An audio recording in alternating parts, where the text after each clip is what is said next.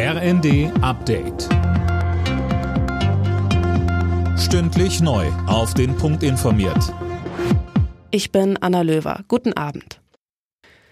Öffentliche Gebäude sollen ab dem Herbst höchstens auf 19 Grad geheizt werden. Das hat Wirtschaftsminister Habeck der Süddeutschen Zeitung gesagt. Damit soll Energie gespart werden. Ausnahmen soll es aber zum Beispiel für Krankenhäuser und soziale Einrichtungen geben.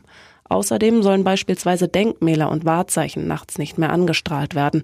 Auch Unternehmen sollen dabei mitziehen. Darüber will Habeck mit dem Arbeitsministerium, Gewerkschaften und Arbeitgeberverbänden reden.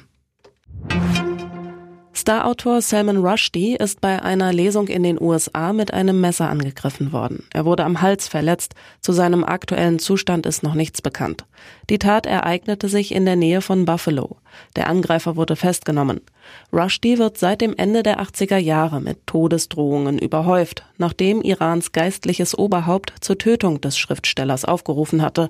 Grund war eine angebliche Beleidigung des Propheten Mohammed in Rushdies Roman Die satanischen Verse.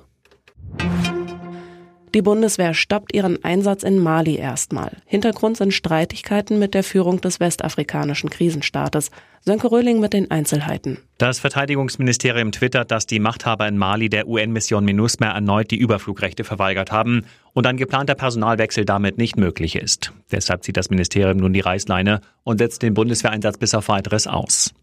Die internationale Friedensmission in Mali läuft seit fast zehn Jahren. Für die Bundeswehr ist es nicht nur der derzeit größte Auslandseinsatz, sondern wohl auch der gefährlichste.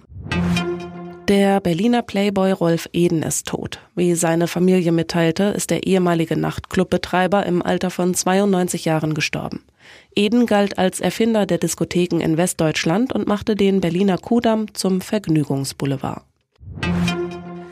In der ersten Fußball-Bundesliga hat Dortmund am Abend auswärts mit 3 zu 1 beim SC Freiburg gewonnen. Für Dortmund ist es der zweite Sieg im zweiten Saisonspiel. Alle Nachrichten auf rnd.de